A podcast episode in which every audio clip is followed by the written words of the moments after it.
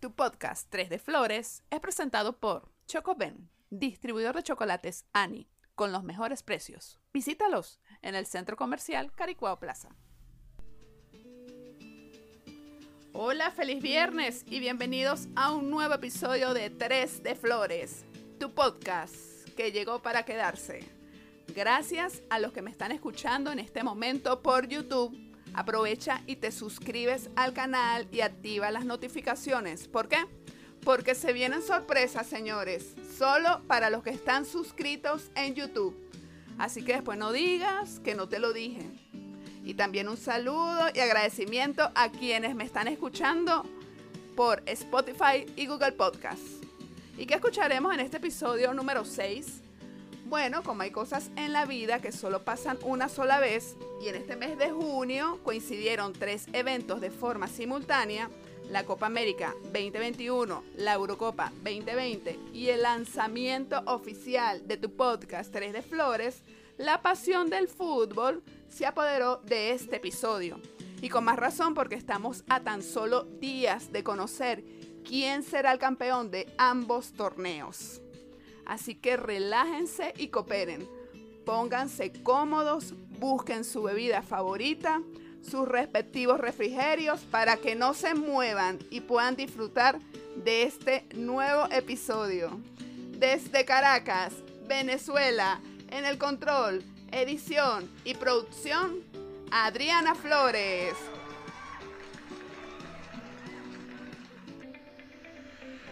El episodio futbolístico número 6 de tu podcast 3 de Flores llega a ustedes gracias a la colaboración en Instagram de Soy Flores Solano, Silma Sánchez, El Piso Flores Piso, editor. No, Adriana, no, no vamos a hablar del Mundial de Fútbol, no, esto no es así, no es el Mundial de Fútbol. Hola, ¿cómo estás? Te habla Carlos desde Monterrey, Nuevo León, México, y bueno, quería hablar, participar un poquito con, con respecto a esto del, de la Copa América. Creo que el escenario está pintado para otro clásico uh, suramericano. Eh, no creo, eh, a pesar de que Perú renació de sus cenizas porque era, estaba haciendo ya más duda que certeza durante las eliminatorias suramericanas, pero en esta Copa América resurge de las cenizas Perú, después de un comienzo bastante incierto, la verdad es, y que este, ha tenido como eh, colofón este, este pase a las semifinales, este, dejando todo en la cancha. Igualmente el caso de Argentina, que hacía muchísimo tiempo que, que no veíamos una selección argentina un poquito más estable que lo que hemos visto en otras competencias. Eh, si se quiere, eh, ese, ese mal sabor del mundial queda un poco olvidado a raíz de esto. Y bueno, y Leo Messi con el golazo que le anotó Ecuador demuestra que hay crack para rato y que el equipo que lo vaya a fichar, sea el Barcelona, sea quien sea, pues se hará de los servicios de, uno de los más grandes de la historia. Entonces creo que eh, la, final va a ser entre Argentina y Brasil y por estar en su cancha, en su plaza, pues creo que eh, Brasil se llevaría la Copa América 2021. Oye Carlos, pero tu pronóstico realizado el fin de semana pasado fue súper acertado, al igual que el pronóstico de los oyentes que participaron en la encuesta que publiqué en la cuenta de Instagram 3 de Flores, donde dan por ganador a Brasil en la Copa América 2021, quien mañana sábado 10 de julio se enfrenta contra Argentina. Yo también le voy a Brasil. Brasil. Brasil. Mira, Carlos, y cuéntame, ¿a quién le vas en la final de la Euro 2020? Y en cuanto a la Eurocopa 2021, pues creo que eh, quien gane la llave entre Italia y España va a ser el campeón de Europa. De eso no me cabe la menor duda porque un duelazo de, ese, de esa naturaleza eh, creo que no. Eh, eh, el que sea el, que gane no va a ser rival para, o mejor dicho, quien gane la llave entre Inglaterra y Dinamarca no va a ser un rival a la altura de estos grandes seleccionados que son top del mundo. en todo caso, Inglaterra más bien lo que creo es que ha cosechado los frutos de su trabajo que, que venía haciendo desde categorías inferiores, desde la sub-20, cuando hace ya algunos años se batió en final contra Venezuela y ganó por la mínima en ese Mundial Sub-20 que es el único torneo FIFA del cual Venezuela guarda algún recuerdo importante. Pero en fin, Inglaterra está recogiendo los triunfos o los frutos de esa, de esa siembra y creo que llega a la final, creo que hasta aquí le llega el buen torneo a Dinamarca. Eh, han sido unos grandes rivales, han sido unos grandes animadores de la competencia, pero creo que hasta aquí les llega. Y en el caso de Italia-España, como digo, el que gane esa llave para mí va a ser el campeón de Europa. Entonces la final sería, eh, ya para concretar, el corazón me dice que España, el eh, cerebro me dice que Italia contra Inglaterra en la final de la Euro 2021. Mm, a ver, a ver, a ver. Entonces deduzco que le vas a Italia como campeón de la Eurocopa 2020 por aquello que el cerebro se impuso al corazón. O sea, allí te la agarré. Tú vas a Italia. Y los oyentes que respondieron también esa misma encuesta el fin de semana pasado, también dan por ganador a Italia, quien este domingo 11 de julio, pasado mañana, se enfrenta contra Inglaterra. Forza Italia, yo también voy por ti, Italia. Vamos, bambinos, a ganar la Euro 2020. Así que básicamente lo que conversaré con ustedes en este segmento de tendencia será una breve comparación entre ambos torneos. ¿Cuál de los dos torneos es el más antiguo? La Copa América. Muchos aseguran que nació el 29 de mayo de 1910 con el torneo Copa Centenario Revolución de Mayo en Argentina, pero fue oficialmente el 2 de julio de 1916 cuando se lleva a cabo el primer torneo en el Estadio Gueva de Argentina con la asistencia de 10.000 espectadores y donde Uruguay le venció a Chile 4 por 0. En ese primer torneo participaron las selecciones de Argentina, Chile, Brasil y Uruguay. Todos los juegos se celebraron en el Estadio Gueva, a excepción de la final entre Uruguay y Argentina, donde minutos antes del partido la organización se vio en la necesidad de cambiar de cancha porque la afluencia superó los 17.000 espectadores, celebrándose la final el 17 de julio de 1916 en la cancha de Racing Club, donde resultó campeón Uruguay. A pesar de que el marcador quedó 0 por 0, Uruguay gana por la cantidad de puntos obtenidos por cada partido. Por su parte, la Eurocopa nace el 29 de septiembre de 1958 con el primer juego celebrado en el Estadio Lenin de Moscú en Rusia, donde asistieron 100.572 espectadores, los cuales vieron el triunfo de la Unión Soviética sobre Hungría, tres goles a uno. La organización de este primer torneo se complicó porque no asistieron Italia, Alemania e Inglaterra, pero finalmente se reunieron 17 selecciones, una más de la prevista para llevar a cabo este torneo. Oficialmente se celebró así desde el 6 al 10 de julio de 1960 y los partidos se realizaron en dos estadios de Francia. La final se realizó en el Estadio Parque de los Príncipes, con una afluencia de 48 mil espectadores, donde la Unión Soviética le ganó a Yugoslavia 2 a 1. El éxito alcanzado por la primera edición hizo que en la siguiente Eurocopa los países participantes pasaran de 17 a 29. ¿Cuál es el torneo con mayor edición? Siendo la Copa América el torneo más antiguo, el que mayor número de edición tiene. El de este año es la cuadragésima séptima edición, celebrada desde el 13 de junio al 10 de julio, es decir, hasta mañana. Estaba prevista realizarse entre Argentina y Colombia, pero por razones sanitarias en Argentina y por problemas de orden público ocurridos en el mes de abril en Colombia, se cambió su sede para Brasil contó con la participación de 10 selecciones nacionales de América del Sur y se celebró en cuatro estadios de Brasil. Mientras que la Euro 2020 es la decimosexta edición, celebrada desde el 11 de junio hasta el domingo 11 de julio. Estaba prevista realizarse el año pasado, pero se pospuso para este año por la pandemia, manteniendo su nombre Euro 2020. Contó con la participación de 24 selecciones del continente europeo y se celebró en 11 diferentes estadios de países europeos. Ambos torneos se llevaron a cabo con sus respectivas medidas de protocolo y de bioseguridad. ¿Cuáles son los países que tienen mayores títulos en ambos torneos? En la Copa América, Uruguay tiene la delantera con 15 títulos, seguido de Argentina con 14 y Brasil con 9. Mientras que en la Eurocopa, Alemania y España están empatados con 3 títulos, seguido de Francia con 2. ¿Y cuál ha sido la mayor goleada en un partido para ambos torneos? En la Copa América de 1942, Argentina le venció a Ecuador 12 por 0.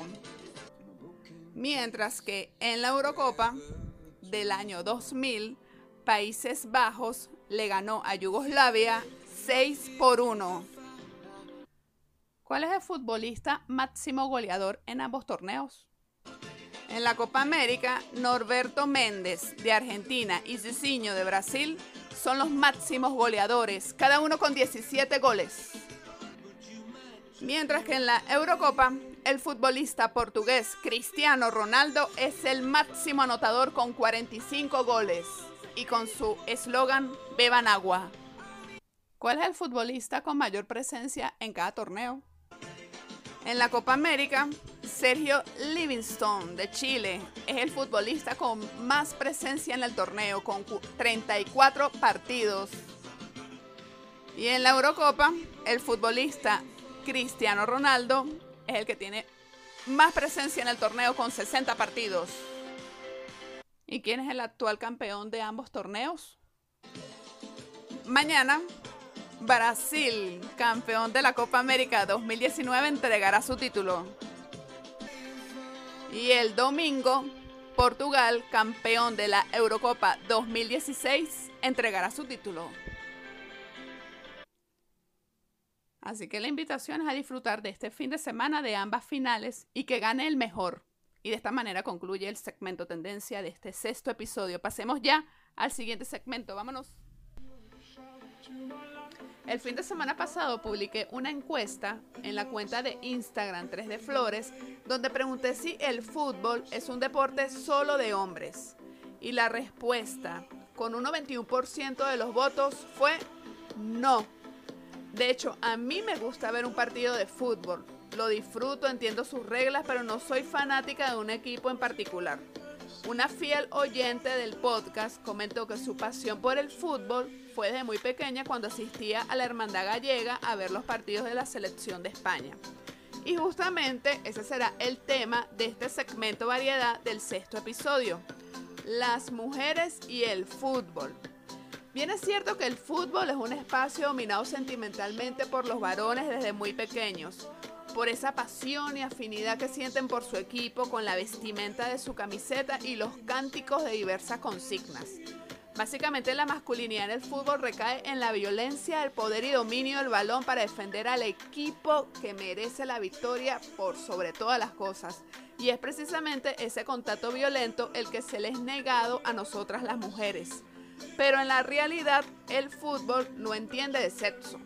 En la actualidad se nota más la presencia de las mujeres en el fútbol, no solo jugando en la cancha, sino como espectadoras en las tribunas, en sus hogares, comentaristas y hasta estudiosas y conocedoras de las reglas de este deporte y, por qué no, apasionadas también por sus equipos favoritos. Sin embargo, en pleno siglo XXI se sigue asociando la figura femenina como de símbolo sexual, cuando en los partidos de fútbol las cámaras de televisión enfocan a las mujeres más bellas y sexys dándole a entender al público el mensaje erróneo que las mujeres están allí solo para exhibirse. ¿Cuál fue el primer juego de fútbol femenino? En 1970 se organizó el primer partido internacional de fútbol femenino en Italia. a donde acudieron selecciones de varios países por invitación, porque para dicho evento no se contó con el reconocimiento de la FIFA, de modo que se celebraron de forma extraoficial. Ese primer mundial femenino lo ganó Dinamarca, que se impuso 2 a 0 a Italia. El segundo mundial celebrado en México un año después, en 1971, el equipo mexicano se, se impuso a las selecciones de Argentina, Inglaterra e Italia y se enfrentó en la final a Dinamarca ante un récord de asistencia de 110 mil espectadores para un encuentro de fútbol femenino que en la actualidad o hasta la fecha no se ha superado en ese país. El resultado final fue de 3 a 0 a favor de Dinamarca. A raíz de ese segundo mundial se celebra en Argentina el Día de las Futbolistas cada 21 de agosto en conmemoración a la victoria de la selección femenina argentina frente a la Inglaterra 4 por 1. A pesar del éxito de estos primeros mundiales femeninos, no fue sino hasta 1980 cuando la FIFA reconoció oficialmente el fútbol femenino, organizándose así la primera Copa Mundial Femenina de Fútbol. El Comité Olímpico Internacional decidió incluirlo en el programa de los Juegos Olímpicos en Atlanta de 1996 y a partir del 2009 se celebra el máximo certamen de fútbol femenino en América del Sur, que es la Copa Libertadores Femenina. Ahora vamos a ver un poquitico el fútbol femenino acá en Venezuela. La selección femenina de fútbol venezolana ocupó el tercer lugar en la edición de 1991 de la Copa América Femenina y en los Juegos Centroamericanos y del Caribe del 2010, la selección venezolana logró la medalla de oro. En 2017 se creó la Superliga Femenina de Fútbol aquí en Venezuela con contratos para las jugadoras criollas con beneficios de salarios, seguros y una mayor protección para desarrollar su carrera deportiva profesional. En la actualidad muchas jugadoras venezolanas han sido tomadas en cuenta en el fútbol extranjero por su calidad en el campo. Tal es el caso de Deina Castellanos, quien juega como delantera en el Atlético de Madrid de la Primera División de España. Comenzó la práctica de fútbol a la edad de 5 años. Cuenta con una habilidad y destreza en el campo y una excelente trayectoria deportiva con muchos reconocimientos nacionales e internacionales, como por ejemplo Jugadora con más goles, 14, en el Campeonato Sudamericano Femenino Sub-17. Jugadora con más goles, 7, en los Juegos Olímpicos de la Juventud. Jugadora con más goles, 11, en la Copa Mundial Femenina de Fútbol Sub-17. Y jugadora más joven en ser nominada al premio de BETS FIFA 2017 a la edad de 18 años. Entre los comentaristas deportivas más reconocidas de Venezuela, apasionadas por el fútbol, se encuentran Milena Gimón, fue jugadora de fútbol de alto nivel, miembro de la Vinotinto Femenina y actualmente es periodista para DirecTV Sports. María Cristina Santoro, apasionada por la Vinotinto, participa en el programa Se habla deporte en Meridiano Televisión. Y como conclusión de este segmento variedad, a las mujeres se les admira no solo por su belleza física e inteligencia, sino también por disfrutar y conocer del fútbol. Vámonos ya a seguir disfrutando, pero el siguiente segmento entre tú y yo no hay nada personal. Entre tú y yo no hay nada personal, así le canta el fútbol a las relaciones de pareja. y así será el tema de este segmento de parejas, el fútbol entre tú y yo. y quise desarrollar este, este segmento basándome en dos grupos. Primer grupo, cuando un miembro de la pareja es más apasionado por el fútbol. Puede resultar un poco fastidioso ver cómo tu pareja está constantemente pendiente de cómo va su equipo, la tabla de posiciones y cómo le da prioridad a un partido de fútbol ante cualquier otra actividad juntos. Consejos para que puedas sobrevivir en una relación con un fanático o fanática del fútbol. No pongas a elegir a tu pareja, no pierdas tu tiempo. cualquier cosa relacionada al fútbol, ya sea ver el partido en casa o ir al estadio, va a ser prioridad. Tienes dos opciones, acompañar a tu pareja o aprovechar el tiempo para hacer otras cosas que te gusten. Muéstrate un poco más de interés en el fútbol. Si no puedes contra el enemigo, únete. Y aunque no te apasione ese deporte, date la oportunidad, aunque sea por conocer un poquitico del fútbol y acompañar hacia tu pareja. Lleguen a un acuerdo. No por un partido de fútbol van a terminar la relación. Dale el espacio a tu pareja para que vea su partido, pero también hazle entender que no todo en la vida es fútbol y que tú también necesitas de su compañía. Regálale algo relacionado al fútbol, como una camiseta nueva de su equipo favorito o entradas para ir a ver juntos un partido. Ahora viene el segundo grupo. Cuando los dos son apasionados por el fútbol, pero de equipos rivales, tremendo lío. Algo así como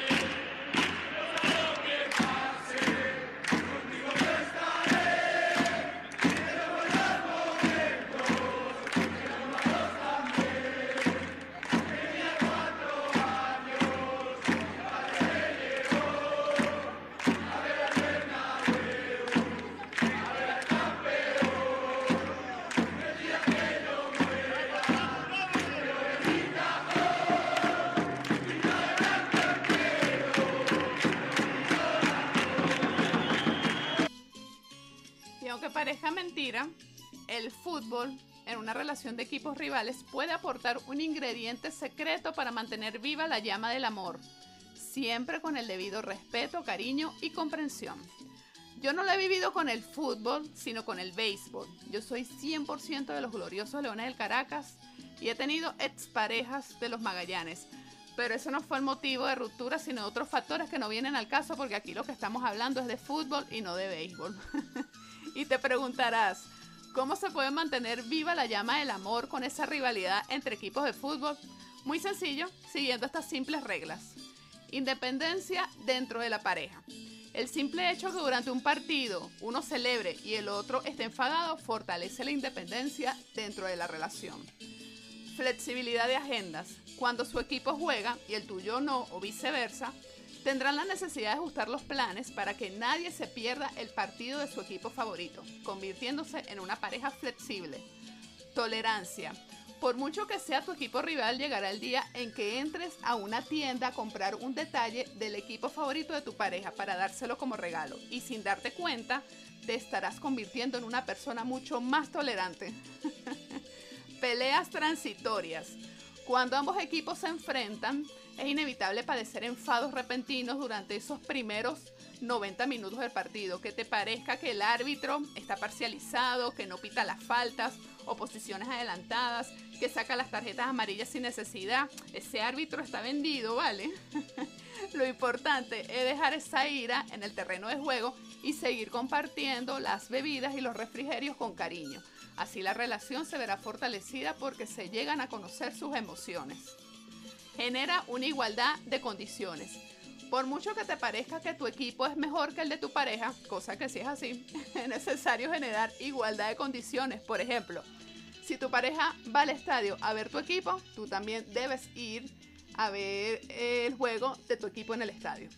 Si tu pareja lleva a la casa a sus compañeros de trabajo amigos a ver un partido de fútbol, tú también puedes llevar a tus amigas a ver un partido de fútbol. Y viceversa. Siempre que el disfrute del, deporte sea equitativo, la rivalidad tendrá oportunidad de ser bien positiva. Amor y respeto a pesar del marcador. No importa cómo se desarrolle y culmine el partido, la persona que tienes a tu lado seguirá siendo tu pareja más allá del fútbol. Así que el amor y respeto deben prevalecer siempre entre ustedes. Buen perdedor, buen ganador. Si tu equipo gana, celebra la victoria, pero no te olvides de consolar a tu pareja. Lo siento, cariño. Jugaron muy bien, pero tenías que ganar el mejor. y si la victoria de tu equipo fue influenciada por alguna condición ajena al fútbol, como unos penales, cualquiera de los dos podría haber ganado el partido. Si tu equipo pierde, dale espacio a tu pareja para que celebre su victoria como es debido y felicítalo. Y como conclusión al segmento de parejas, el fútbol puede provocar un enfrentamiento amistoso entre las parejas, sean o no de equipos rivales. Lo importante es respetar el espacio de cada quien y compartir juntos de este deporte para que la relación sea cada vez más armoniosa. Pero si en tu relación los conflictos son habituales y escalan a niveles difíciles de controlar, y a pesar de todos los esfuerzos humanos y sobrehumanos, no puedes sacarle tarjeta roja a las discusiones, busquen apoyo profesional. Y ahora vamos a disfrutar del segundo relato de Flores y Espinas. Adelante, Doris Martínez. Feliz viernes. Bienvenidos a otro capítulo de Flores y Espinas. El día de hoy tengo dos historias que nos envía Andrea. Andrea nos cuenta primeramente su historia de flores. En, aquella época que ella era adolescente, eh, solía ir de vacaciones a Argentina con su familia. En uno de esos veranos, conoce a un chico, lo ve pasar frente a la casa donde ella se quedaba y lo suele ver diariamente. Era un chico que a ella le encantó y se hizo rutina esto de asomarse a la ventana cuando escuchaba un ruido para ver si pasaba él. Y así pasaban los días, empezaron a saludarse desde lejos sin conocerse, ya por la costumbre de verse. Hasta que un día, Omar, que así se llamaba este chico guapo de allá de Argentina, Omar decide ir a la casa de Andrea y tocar la puerta y presentarse. Salen al porche de la casa de Andrea y ahí empiezan a hablar, a conocerse, a entablar una amistad. Se hizo rutina, diariamente se veían y hablaban en el porche de la casa de Andrea. Omar, cuando llegaba de la universidad en las noches, pasaba por ahí y se quedaba un rato largo hablando con ella. Llevaba chocolates, compartían chocolates mientras hablaban y hablaban y hablaban de su vida, de sus gustos, de la vida de Andrea en su país. Y bueno, un día Omar decide invitarla a la plaza del pueblo. Andrea nunca había salido con un chico sola, así que tardó un rato largo en tratar de convencer a su mamá para que le diera permiso. Y bueno, lo logró. Fueron a la plaza a dar un paseo eh, y hablar y hablar y hablar. Andrea me comenta que hablaban muchísimo, que ella no recuerda muy bien de qué, pero que hablaban horas y horas y horas. Había una conexión muy bonita entre ellos y sin duda una atracción, aquellas primeras ilusiones de la adolescencia, aquellos amores de verano. Después de aquel paseo fueron a comer pizza y después Omar acompañó a Andrea a su casa. Así pasaron los días, hasta que un fin de semana la familia sus hermanos y unas primas, deciden ir a una discoteca en el pueblo que era para menores de edad, o sea, un matiné. Se fueron como a las 2 de la tarde. Andrea decide invitar a Omar. Omar acepta. Van a la discoteca todo el grupo. Pasaron una tarde maravillosa, bailaron un montón. Andrea no olvida las canciones que bailó con Omar cerca de las 7 de la tarde, ya era hora de volver a la casa y Andrea tenía un poco de frío, no se había llevado un jersey. Eh, Omar le presta su chaqueta como todo un caballero. Y empezaba a surgir aquella chispita que lamentablemente no encendió porque se acabó el verano. Andrea tuvo que volver a su casa, a su país, con las ganas de que volviera el verano otra vez. En aquella época no había redes sociales, teléfonos móviles, eh, ella no podía tener contacto con él, no sabía nada de él, simplemente le alimentaba la, la ilusión de volver a verle el siguiente verano. Pasó aquel año, eh, Andrea y su familia volvieron para Argentina y ella lo primero que hizo fue tocar a la puerta de Omar, pero Omar no estaba y Omar no estaría ese verano. Eh, unas semanas atrás a Omar le habían dado una beca y se había ido a estudiar a España. Andrea no volvió a saber de, de él esta es una historia de ilusión de verano, una hermosa historia que nos recuerda la adolescencia y aquellas primeras y dulces ilusiones.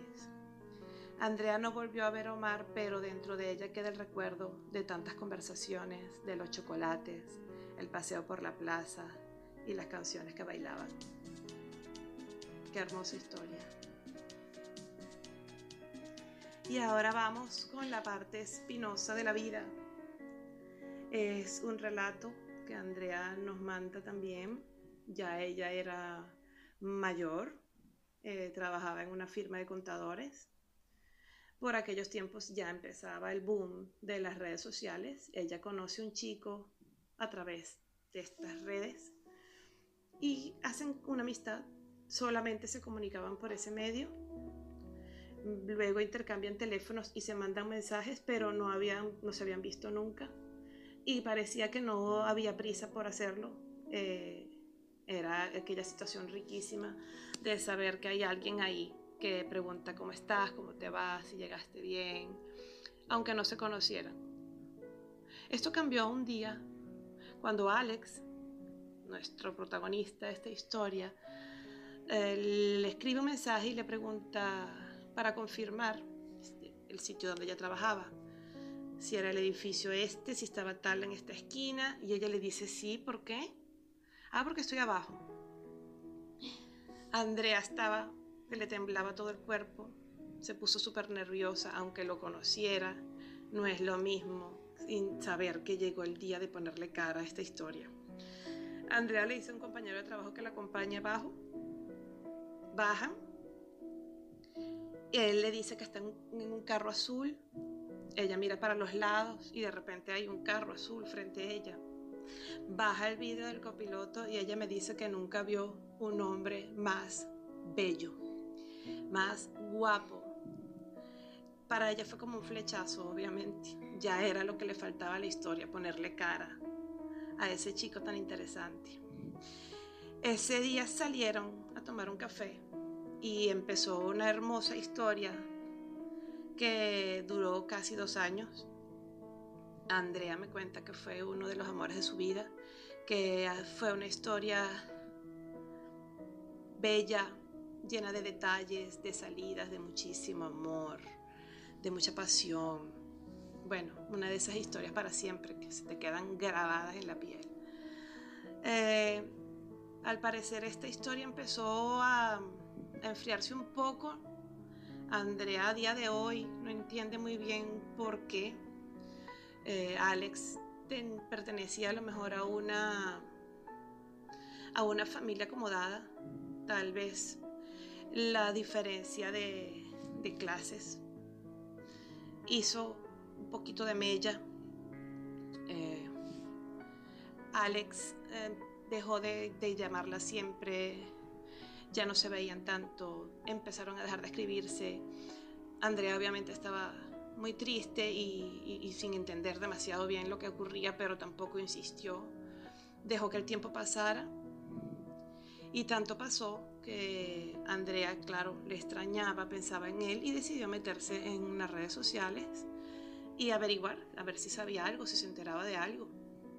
Y sí, se enteró, vio unas fotos, lo que parecía una celebración eh, era una celebración de un compromiso. Alex se comprometía con otra muchacha y lo último que ella, que ella supo, Andrea, es que Alex se fue del país, se casó y, y ya está. Es una historia muy triste porque Andrea me dice que fue el amor más bonito que tuvo, fue un amor inolvidable y que no tuvo el final que ella hubiese deseado. Y bueno, ahí está la vida, ahí está la vida con sus espinas, pero valió la pena, yo estoy segura que sí. Muchísimas gracias Andrea por compartir tus historias, maravillosas historias.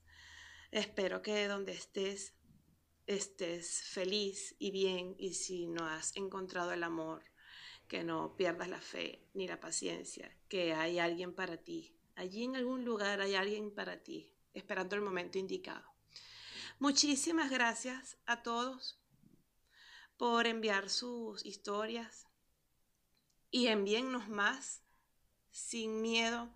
Eh, nosotras estaremos encantadas de plasmarlas y de narrarlas lo más cercano posible a la realidad. Eh, estamos en 3 de Flores en Instagram, por ahí por el directo nos pueden enviar sus historias. Muchísimas gracias de nuevo. Quiéranse mucho, mucho, mucho, mucho. No pierdan la fe en el amor, que el amor siempre va a valer la pena, aunque a veces venga con espinas. Nos vemos en un próximo episodio que espero que sea prontito, prontito, prontito. Cuídense mucho. Y de esta manera finaliza el sexto episodio. Continúen participando a través de un DM en la cuenta de Instagram 3 de Flores, con sus comentarios, sugerencias de temas, relatos de flores y espinas y otra serie de actividades que se vienen publicando por allí. Tal día como hoy, 9 de julio, se celebra Día Internacional de la Destrucción de Armas de Fuego, impulsada a raíz de la Conferencia General sobre el Comercio Ilícito de Armas Pequeñas y Ligeras que se realizó en el año 2001 en la sede de las Naciones Unidas y busca que todos los ciudadanos del mundo suman sus esfuerzos para sacar de circulación una gran cantidad de armas, eliminando la violencia y las muertes que traen las armas ilícitas.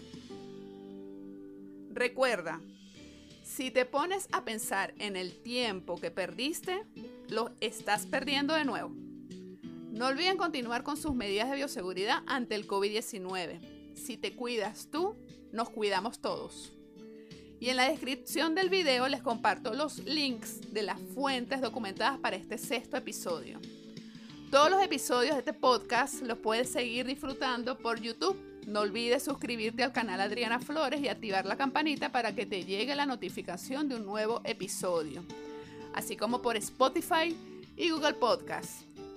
Esto es todo por hoy. Feliz fin de semana. A disfrutar del fútbol mañana y pasado mañana. Y que gane el mejor. Nos vemos el próximo viernes en un nuevo episodio de Tres de Flores, tu podcast que llegó para quedarse.